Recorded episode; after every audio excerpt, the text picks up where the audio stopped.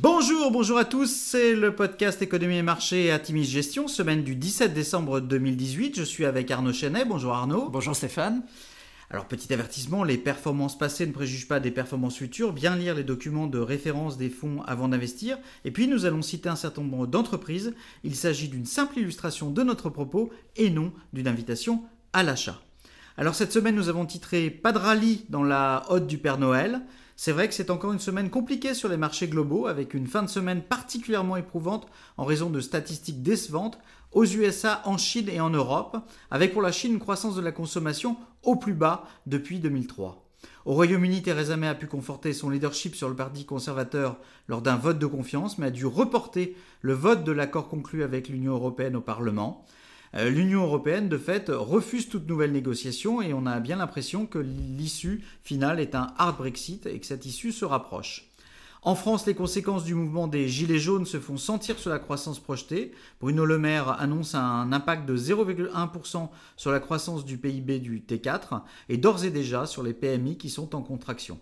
Rare bonne nouvelle de la semaine, en Italie, le Premier ministre Giuseppe Conte a annoncé un déficit de 2,04%, bien en deçà des 2,4% initialement budgétés, ce qui permet de renouer le dialogue avec l'Union européenne.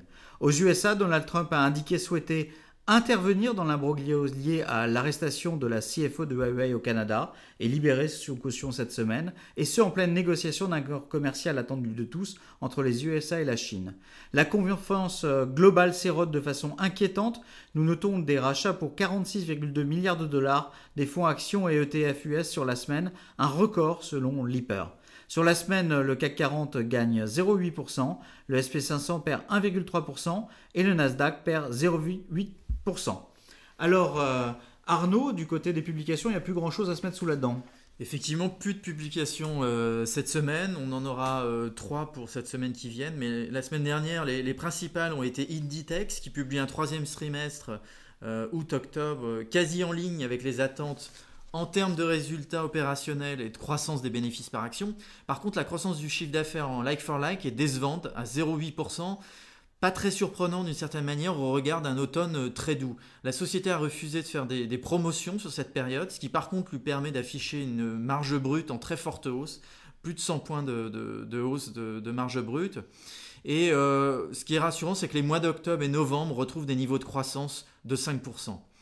Euh, American Eagle Outfitter affiche des ventes à plus 8 contre plus 8,4 anticipé. La marque Aerie de sous-vêtements féminins très millénial Raison pour laquelle nous avons euh, sélectionné ce dossier continue de surperformer avec une croissance de 32% dans un contexte d'amélioration des marges. Et enfin, Adobe publie pour nous un chiffre euh, très costaud de 2,42 milliards attendus. Il y a 10 millions euh, en dessous du consensus. Le titre est très sévèrement sanctionné. C'est vrai que la période s'y prête en ce moment, mais le manager présente toutefois une guidance 2019 dans la fourchette haute des attentes du marché. Alors en conclusion, les dernières statistiques macroéconomiques sont inquiétantes et sont la conséquence d'un contexte géopolitique particulièrement pesant.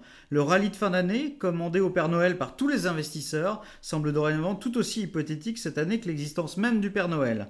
Nous serons tous attentifs aux décisions et aux déclarations de la prochaine réunion de la Fed ce mercredi et aux avancées des négociations USA-Chine. On devrait avoir de l'information mardi en ce sens.